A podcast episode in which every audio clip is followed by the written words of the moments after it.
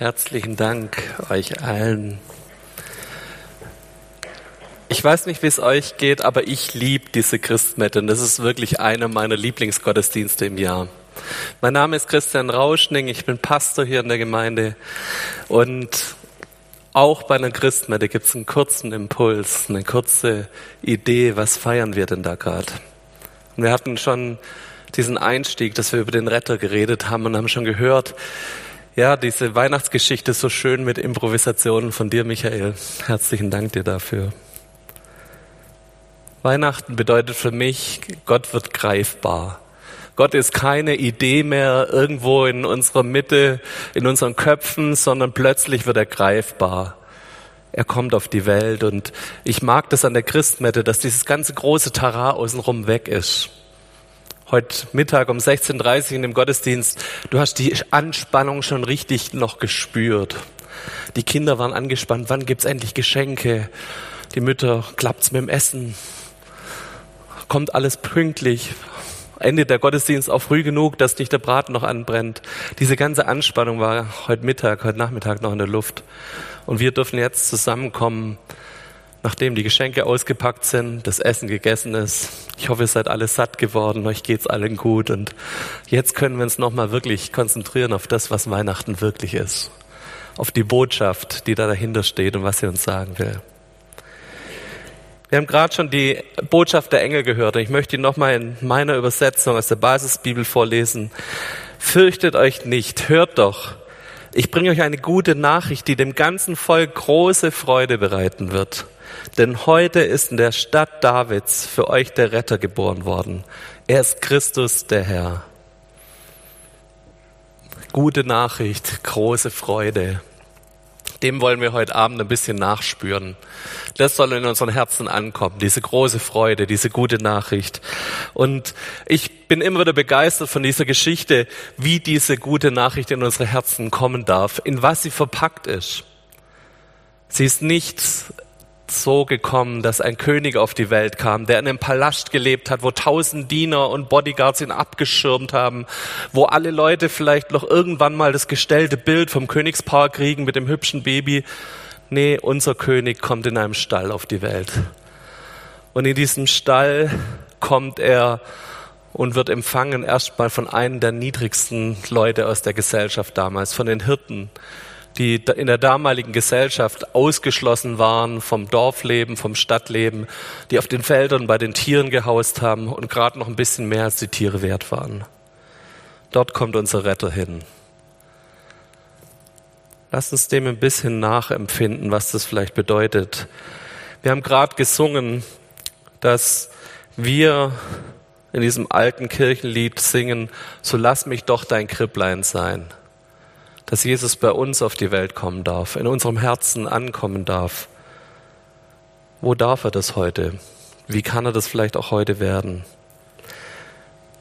Wahrscheinlich kommt Jesus nicht da an, wo es so viel glitzernde Weihnachtsromantik gibt, wo alles durchgetaktet ist, wo unsere Geschenke in die Hunderte von Euro gehen. Wahrscheinlich kommt er nicht beim großen Tisch, wo wir als Familien zusammensitzen, essen an, sondern meistens so lernen wir es aus dieser Weihnachtsgeschichte, kommt er an den Rändern an. Jesus wird da greifbar, wo es vielleicht ein bisschen nach Mist stinkt. Ich habe mir mal vorgestellt, was denn passiert ist, als diese Könige oder diese Sterndeuter und die Hirten vor diesem Jesuskind gekniet sind. Könnt ihr euch vorstellen, was an ihren Knien hing, als sie wieder aufgestanden sind? Wahrscheinlich hat's gestunken. Und wahrscheinlich hat's nicht ganz so schön gerochen. Jesus kommt nicht da zu uns, wo es nach Weihrauch, Gold und Myrrhe riecht, sondern Jesus kommt in einem Stall zu uns, da wo es nach Mist stinkt. Und gerade diese stinkenden Stellen in unserem Leben, die braucht es, dass ein Retter kommt. Und ich glaube, wenn wir kurz drüber nachdenken, dann fallen uns all solche stinkenden Stellen auch in unserem Leben ein. Da, wo es so ein bisschen nach Mist müffelt. Da brauchen wir Jesus. Da muss Jesus in unsere Krippe kommen da brauchen wir diese Rettung, da brauchen wir, dass wieder neue große Freude in unserem Leben kommt. Ich weiß nicht, wie es euch geht, wie ihr das letzte Jahr überstanden habt, was euch mitgenommen hat in dieser Pandemie, was für Themen ihr hattet.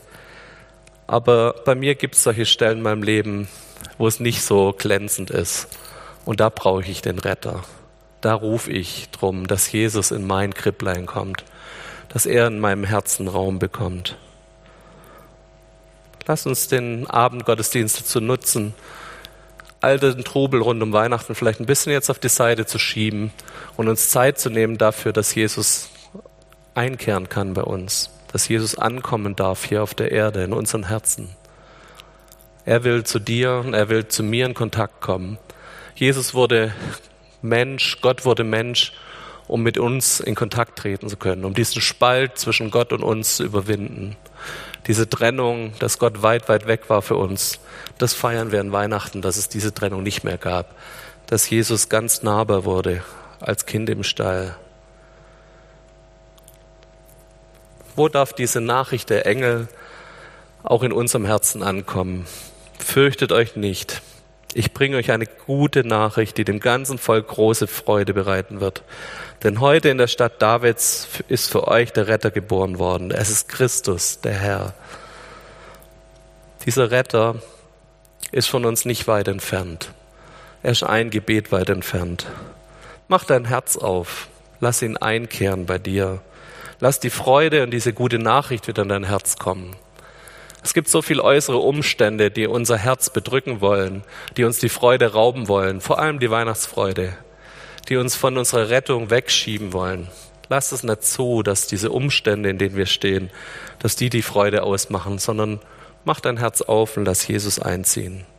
Lass Jesus greifbar werden. Wir wollen gleich zusammen zwei bekannte Weihnachtslieder singen.